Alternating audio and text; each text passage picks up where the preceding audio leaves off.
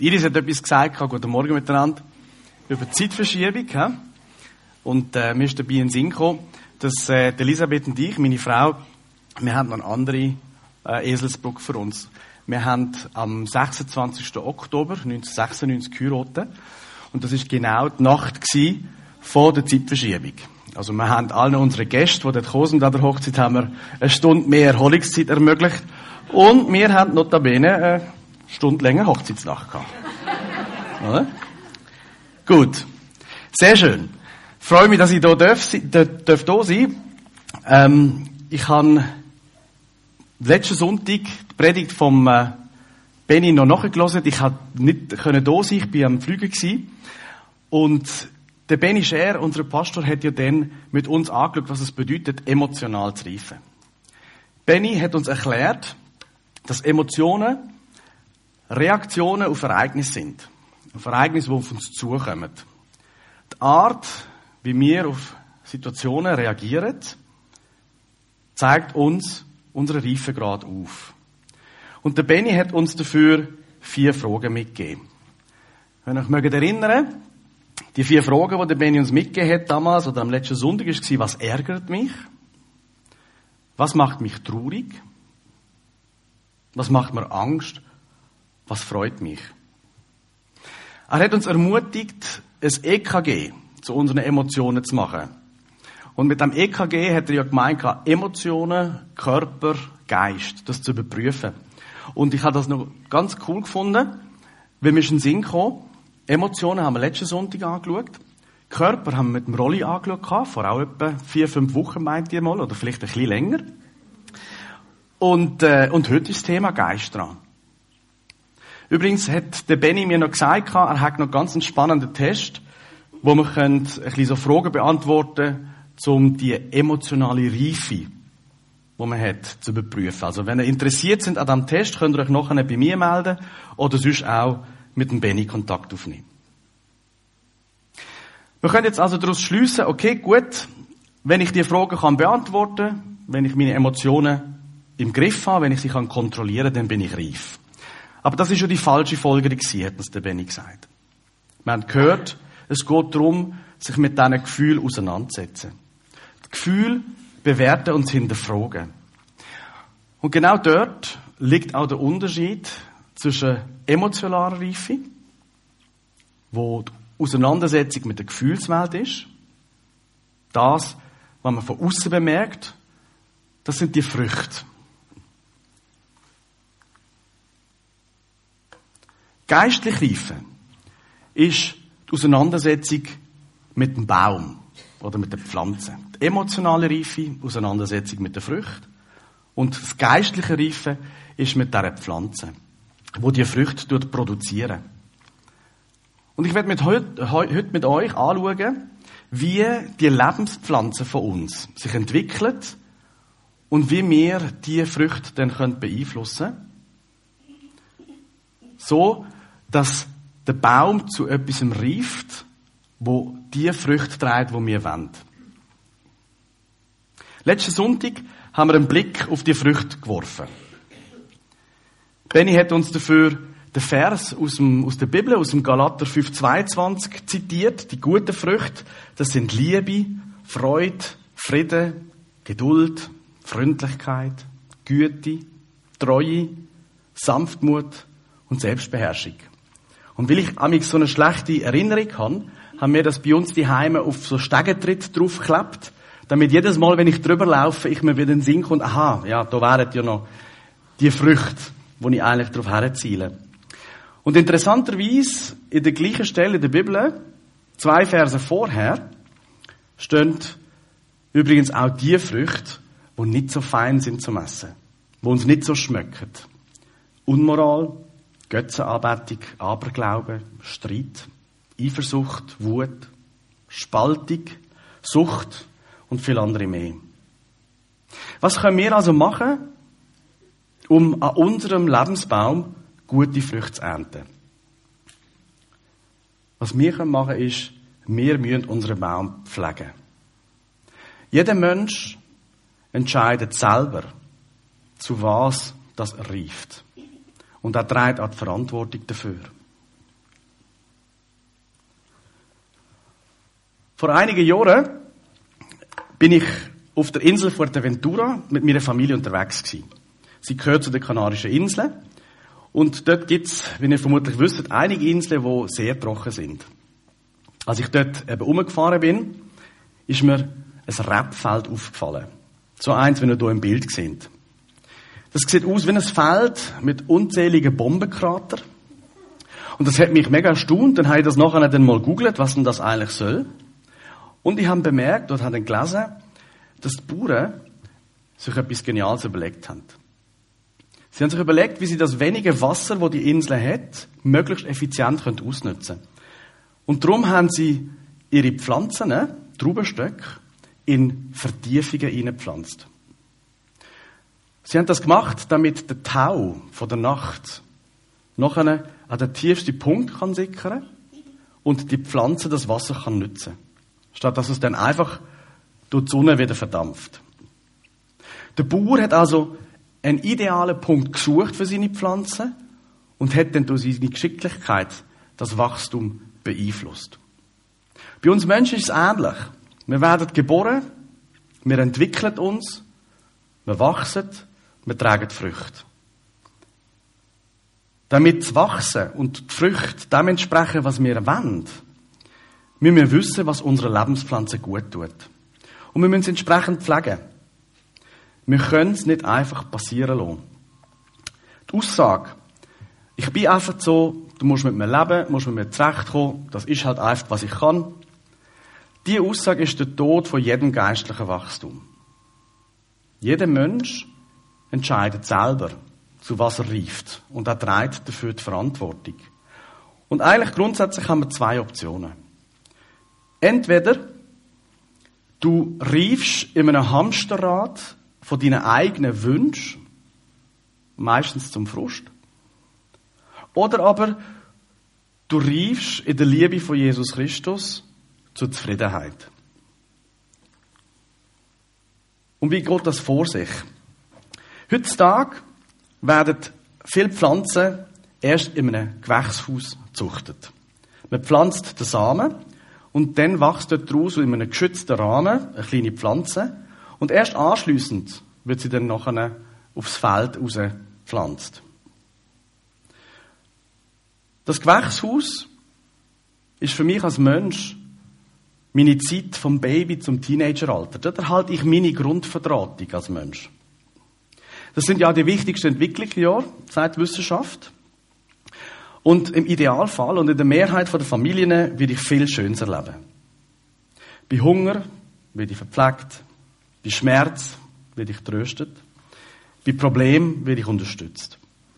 Ich bekomme Anerkennung und Liebe. Der optimale Rahmen für ein gutes Wachstum.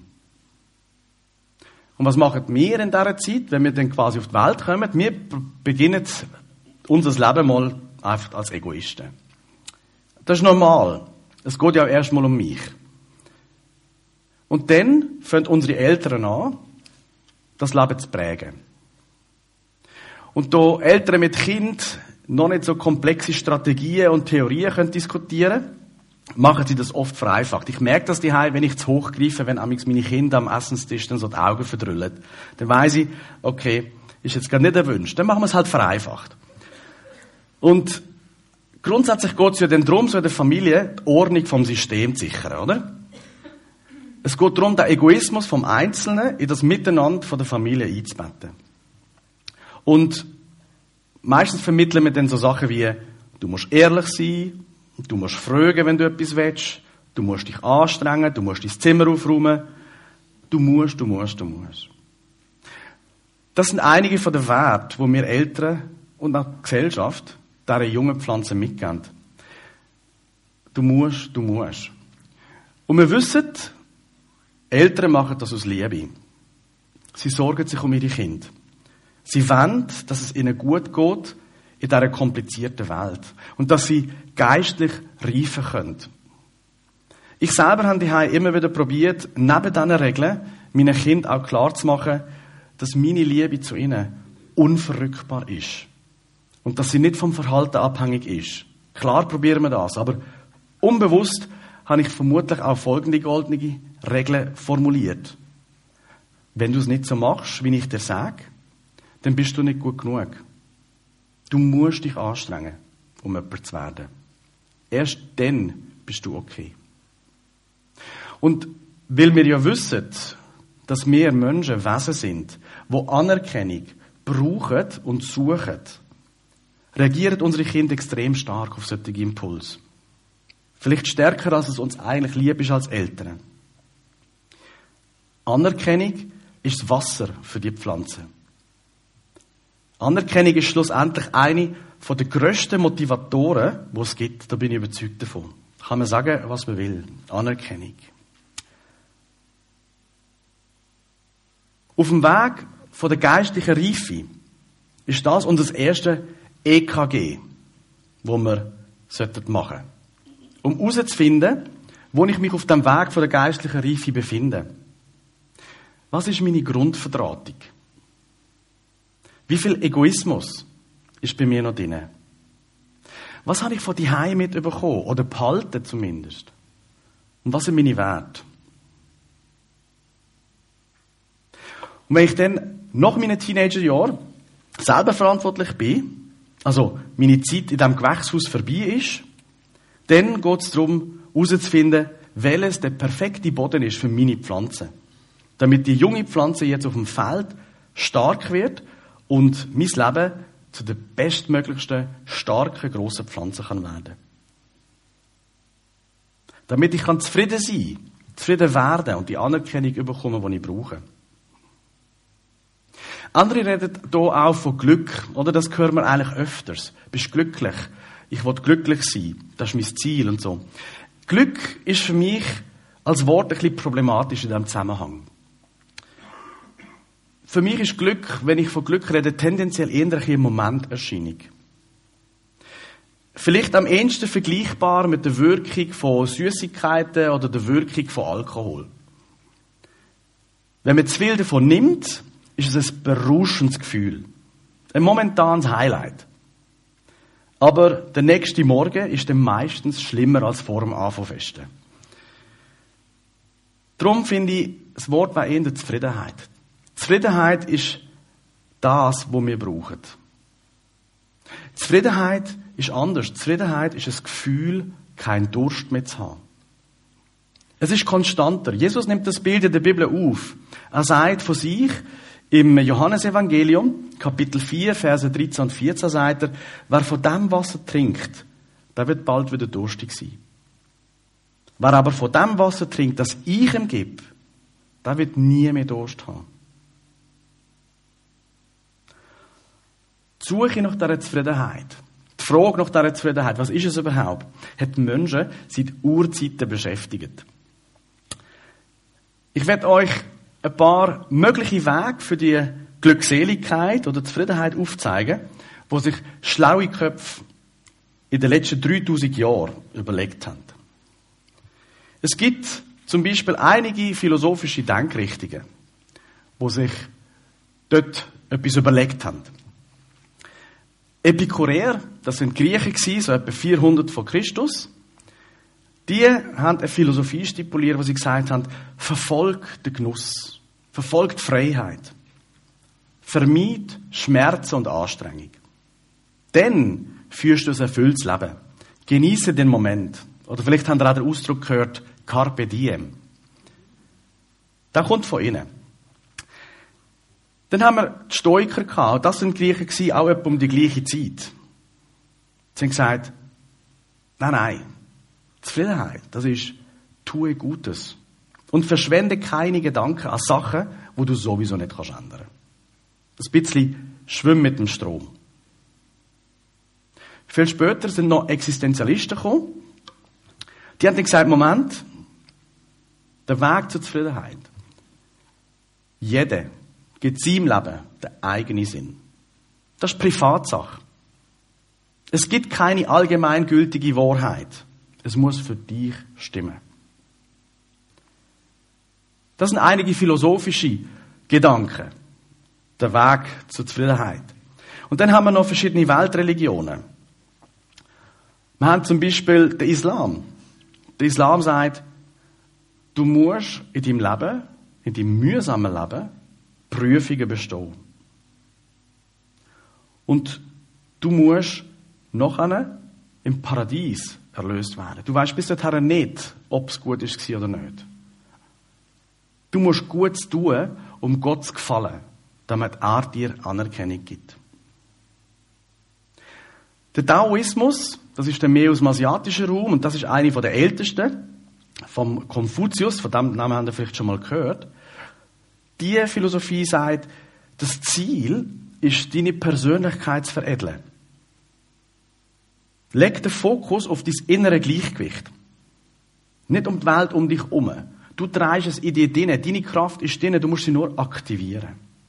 Aktiviere deine innere Kraft. Oder der Buddhismus, der sagt, tu Gutes. Tu Gutes, damit du in einem höheren Level wiedergeboren bist. Und aus dem Kreislauf vom Besserwerden, vom immer wieder quasi Neugeboren und besser geboren, wirst du, wenn du perfekt bist, erlöst werden und kannst dich endlich im Nichts auflösen, im Nirvana. Das ist das Ziel, dich auflösen.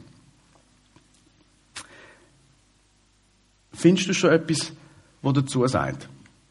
Etwas, was für dich wie eine reife, schöne Frucht aussieht.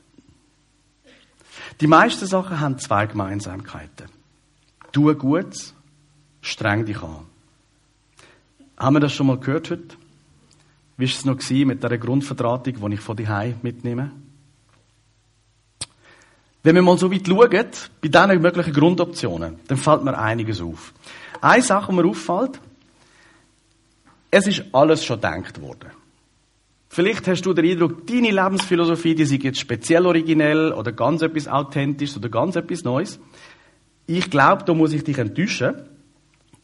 Es ist, glaube wirklich alles schon gedacht worden.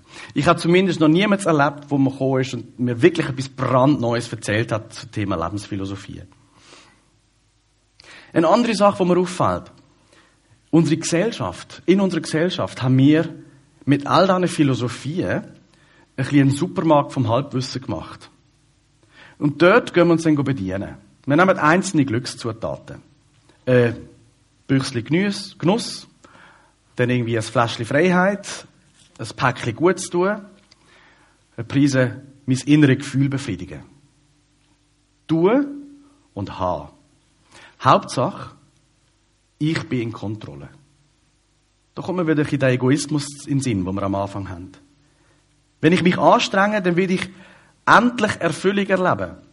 Und meine Bedürfnisse müssen befriedigt werden. Genuss, Ablenkung, Anerkennung. Ich sage dem das Hamsterrad der eigenen Erfüllung. Und was mir auch noch auffällt, die eigene Zusammenstellung zu einem persönlichen Glücksmenü funktioniert nicht. Das ist das, was ich bis jetzt beobachtet habe. Weil Zutaten passen nicht zueinander. Wir können nicht etwas nehmen von der einen Sache, weil ohne dass wir sehen, dass es noch einen Rattenschwanz hat an Zutaten, die dazugehören. Und das kann ich wie nicht abschneiden. Als ich das vorbereitet habe, ist mir in den Sinn gekommen, dass ich mal, ich glaube, vor Jahrzehnten, im Kids-Treff oder Jungs, ich bin mir nicht mehr ganz sicher gewesen, habe ich mal einen Input machen und dann habe ich probiert, ihnen das zu verdeutlichen. Und ich habe dann ein Büchs Nutella mitgenommen und ich habe ein Schokogipfel mitgebracht und dann habe ich einen Mini-Pick mitgebracht und ich habe eine Tube Senf mitgebracht und Ketchup und habe gesagt, hey, gell, das ist Hammer, das ist alles Sachen, die ihr liebt. Ja, genau. Und dann habe ich angefangen, dann habe ich noch einen, den Senf genommen und habe das aufs Schokogipfel tun, oder? Ich gesagt, will jemand probieren? Und plötzlich hat niemand es mehr wollen. Oder ich habe den Mini-Pick dann ins Nutella reingetüchelt und dann habe ich, gewesen, nein, also, hm, was willst du da? Eben, ich weiß nicht genau, ob der Message durchgekommen ist, aber das Bild erzählen meine Kinder noch heute. Sehr schön. Genau. Zusammenstellung vom eigenen Glücksmenü. Als ich die Predigt vorbereitet habe, habe ich die mit der Familie über das geredet und dann hat meine Tochter Olivia hat mir gesagt, hey, es hat über das im TikTok ein ganzes Thema. Was? Was ist? Also erstmal haben wir so früh, ja, wie, wie geht das mit dem TikTok gehört? Habe ich schon davon? da hat sie mir das erklärt und hat gesagt, ja, es hat eine ganze Serie an Fragen, ob, wo, wo die Leute gefragt werden, bist du glücklich? Und dann haben wir das mal zusammen angeschaut und ich habe es mega spannend gefunden. Und ich habe darum euch ein paar Kostproben mitgebracht. Are you happy? Und es ist leider auf Englisch, also vielleicht müsst ihr euren Nachbar fragen, wenn ihr nicht versteht, was, äh, was gesagt wird. Und es sind fünf Kostproben, die ich euch aufzeigen will. Mal schauen, ob das gerade klappt auf Anhieb mit der Technik, sonst können wir sicher noch ein bisschen spielen. Excuse me. Can I ask you a quick question about a documentary I'm making? Sure. Uh, the question is, are you happy? Yeah. What makes you happy? Just like a pirate. It's Pirate's Day. If you have one message to give to someone that's struggling for happiness, what would you tell them? Keep struggling. The struggle ends at one point or another. Keep struggling. It gets better. I don't know what to... I know some people's struggles never end. That's a shame. Can I ask a question for a documentary I'm filming? Okay. Are you happy? Always. What makes you happy? My wife. Whoa, good answer. And if you have one message to give to the entire world, what would that message be? I wish we'd understand each other better and start talking and not listening to all the programs and what they sponsor. Oh, okay. I just have a question for you. Okay. Are you happy? Yes, I am. What would be your message to the world right now? Um, live free. Yes, I mean respect others and they and be treated the way you want to be. You know, treat them the way you want to be treated. Yeah. And I think that will make the world a better place. That's awesome. What do you think is the core part of your happiness? Um, I just don't do drama. Don't do drama. See, that's so good. Don't do drama. well, thank Keep you. negativity out of my life. That's so. You're happy. Absolutely. Why? Well, I know Jesus Christ is my personal Savior, and I also know you didn't want to hear that answer. Whether I'm in distress or not in distress, whether I'm happy, to use your term, or not happy, I always have joy. Mind if I ask you a question for a documentary I'm doing? It's one question. What's the question? Are you happy? No.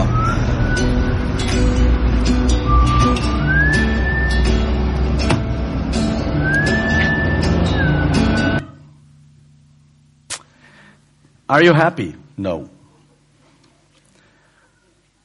Ich habe auch cool gefunden, wo gesagt I don't do drama. Wir haben daheim gestern noch müssen lachen, wo wir das gehört haben. I don't do drama. Jeder Mensch entscheidet selber, zu was er reift. Und er trägt dafür die Verantwortung. Are you happy? Was würdest du sagen, wenn man dich fragt? Und what is the message? Was ist die Nachricht für die Welt, wo du willst mitgeben? Jetzt gibt es aber natürlich noch die Alternative. Das ist das, wieso dass ich hier stehe. Jesus ist anders. Neben den Möglichkeiten, die wir vorher noch angeschaut haben, gibt es noch eine weitere Alternative. Und das ist eine Alternative, die passt nicht ins bisherige Schema. Jesus Christus hat ein Alleinstellungsmerkmal, das ihn von allen anderen vorgängigen Methoden und Ideen unterscheidet tut. Jesus will sich aus Liebe verschenken. Und er will uns ein zufriedenes Leben schenken. Und das nehmen wir oft nicht an, weil es einfach zu einfach tönt. Es kann doch nicht so einfach sein. In der Bibel wird es so beschrieben, im Alten Testament, wo der Prophet Jesaja äh, aufgeschrieben ist, im Kapitel 43, steht, denn ich, der Herr, bin dein Gott, der heilige Gott Israels. Ich bin dein Retter. Ich bezahle ein hohes Lösegeld für deine Befreiung. Ägypten, Äthiopien und Saba. So viel bist du mir wert, dass ich Menschen und ganze Völker aufgebe, um dein Leben zu bewahren. Diesen hohen Preis bezahle ich, weil ich dich liebe. Wenn ich Jesus Christus als mein Retter und Sohn Gottes anerkenne, dann wird er nicht auf meine Grundverdrahtung aufbauen. Ich darf, ja, ich muss nochmal anfangen. Im Johannesevangelium spricht Jesus von neugeboren werden. Und das ist dort schon eine Challenge gewesen, oder? Die Pharisäer, die das gesagt haben, die haben ja auch die Epikureer und Stoiker alle kennt, haben gesagt, wie soll denn das funktionieren? Wie soll ich neugeboren werden? Und das ist natürlich ein symbolisch neugeboren werden. Aber es soll uns Tragweite zeigen von dem Change.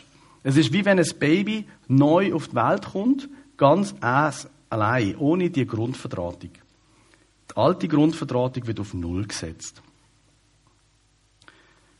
Die neue Grundverdrahtung, wo Jesus uns anbietet, ist, dein Samen, der ist perfekt geschaffen. Alles an dir, das ist gewollt. Lass uns jetzt nochmal zusammen in das Gewächshaus gehen und nochmal neu anfangen. Und wenn du an meiner Hand bleibst, dann werden wir gemeinsam dein volle Potenzial ausschöpfen. Und du wirst zufrieden sein. Und es gibt, und er gibt uns dafür zwei Geschenke mit auf den Weg. Erstens mal gibt er uns seine Lebensanweisungen, seine Lebensanleitung. Die sind uns in der Bibel überliefert. Und das Zweite, was er uns mitgibt, ist eine neue Familie. Und zwar die Familie der Christen. Und beide Zutaten sind zwingende Begleiter, sagt Jesus. Das ist die Entscheidung von meinem Leben. In welchen Boden pflanze ich mich? Pflanze ich mich in das Hamsterrad der eigenen Erfüllungen und suche dort jeden Tag nach Anerkennung und Genuss? Oder entscheide ich mich dafür, mich von Jesus lieben zu lassen und nach dem Wert zu leben, den er für mich für wertvoll erachtet? Wenn du die Entscheidung noch nie getroffen hast, dann werde ich dich ermutigen, schieb es nicht raus. Triff sie. Triff sie heute. Komm nach dem Gottesdienst zu mir führen. Wir können das zusammen besprechen. Oder aber du hast die Entscheidung schon getroffen. Aber der Supermarkt von diesen Glückszutaten ist einfach zu verlockend. Und du ersetzt hier und dort eine Zutat und kochst dann halt dein eigenes Süppli. Ich habe das selber erlebt.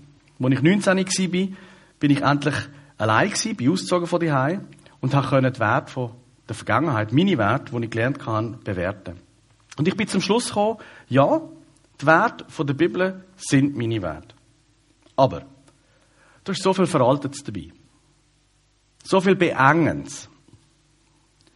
Wenn man das sinnvoll würde anpassen, ein bisschen grauer statt schwarz-weiß anschauen und formulieren, dann würde mein Leben viel erfüllter sein, als mit diesen starren, religiösen, christlichen Regeln. Und weißt du was? Ich bin damit grausam auf die Nase gefallen. Weil ich habe viel einfach auch zurechtbogen. Entweder damit mein Genuss Platz hat, oder damit ich nicht Unrecht beim Namen muss nennen, entweder bei mir oder auch bei anderen. Letztlich hat mir der Mix bei mir persönlich nur Unzufriedenheit und Spannungen verursacht. Zutaten mischen, Gebot selber interpretieren, führt ins Leere. Drum werde ich dich auch ein bisschen provozieren. Provozieren im Sinn von, entscheide dich für ein Wertesystem. Entscheide dich einfach für eins. Du bist erwachsen, du bist groß genug, du bist verantwortlich für dein Leben. Vielleicht findest du persönlich, hey, Stoiker ist meins. Epikureer, das bin ich. Du einfach nicht mischen. Schaff dir nicht dein eigenes Wertesystem. Wenn ich meine, ich wüsste es besser, bin ich vermutlich ziemlich überheblich und ich werde mich auch überfordern. Ich selber habe mich für den Wert von Jesus entschieden. Ich selber bin zur Überzeugung gekommen, seine Werte übersteigen alle anderen Werte bei weitem.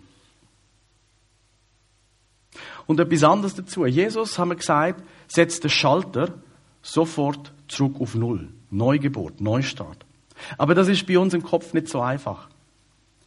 Wir sind zu lange mit den anderen Werten umgelaufen. Es ist ein Prozess. Ein Prozess, der kann lang dauern. Ein Prozess, der im Kopf, aber auch im Herz stattfindet. Es gibt auch Rückschläge.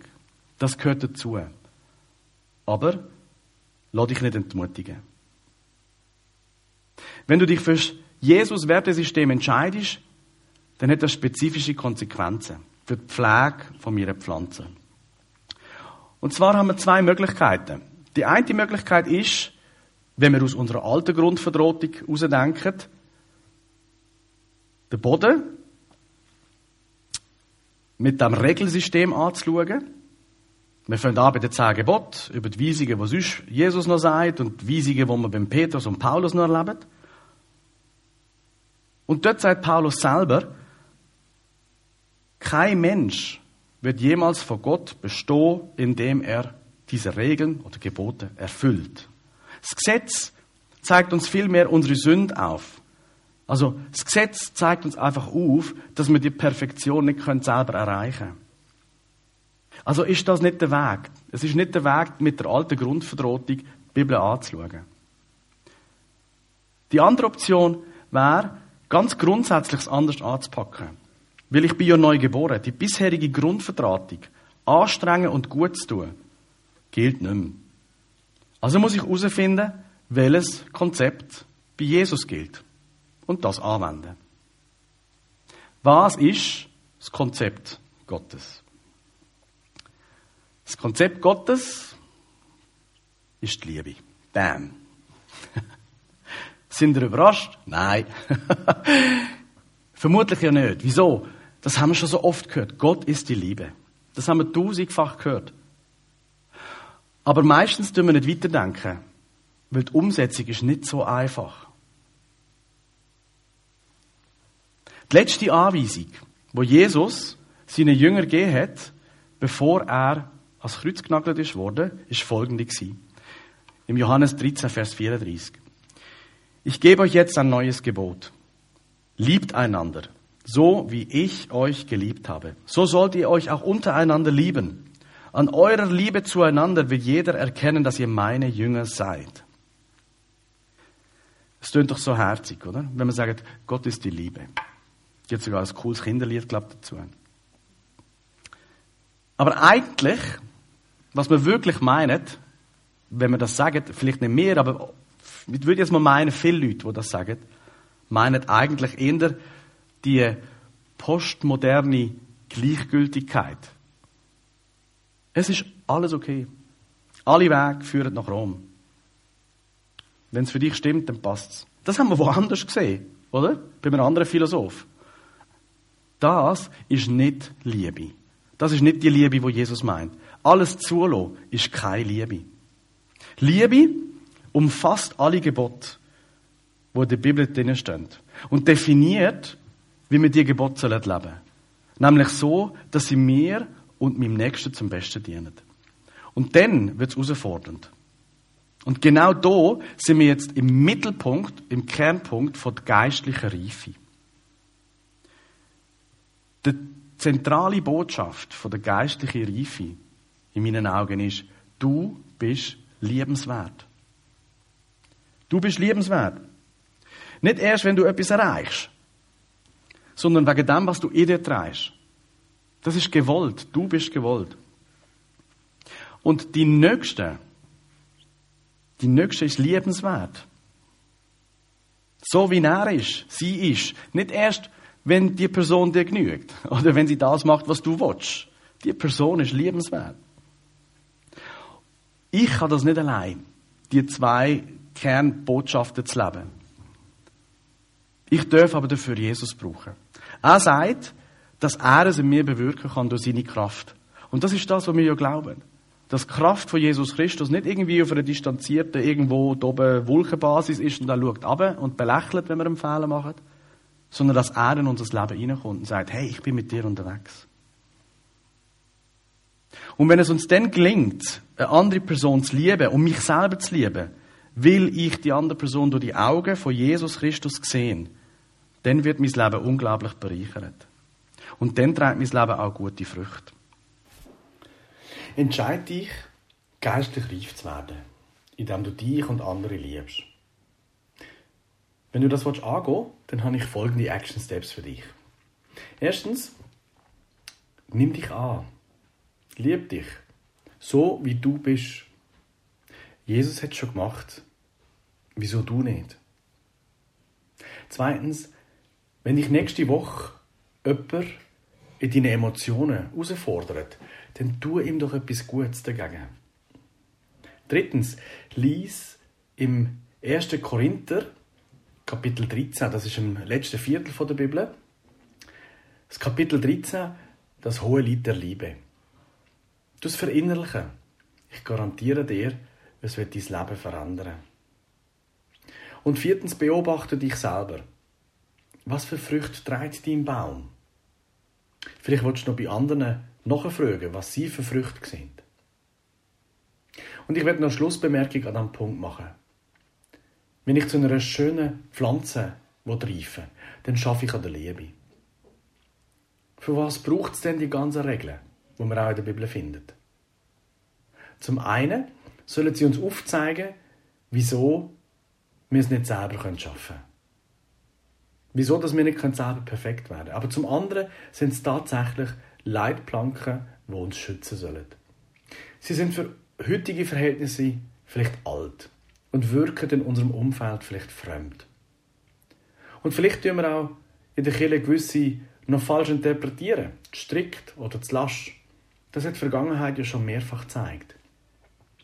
Aber wieso nicht sie mal als Ausgangspunkt einfach akzeptieren? Und dann den Fokus auf die Liebe von Gott legen. So wie es uns in der Bibel gelehrt wird. Er will uns nicht abziehen.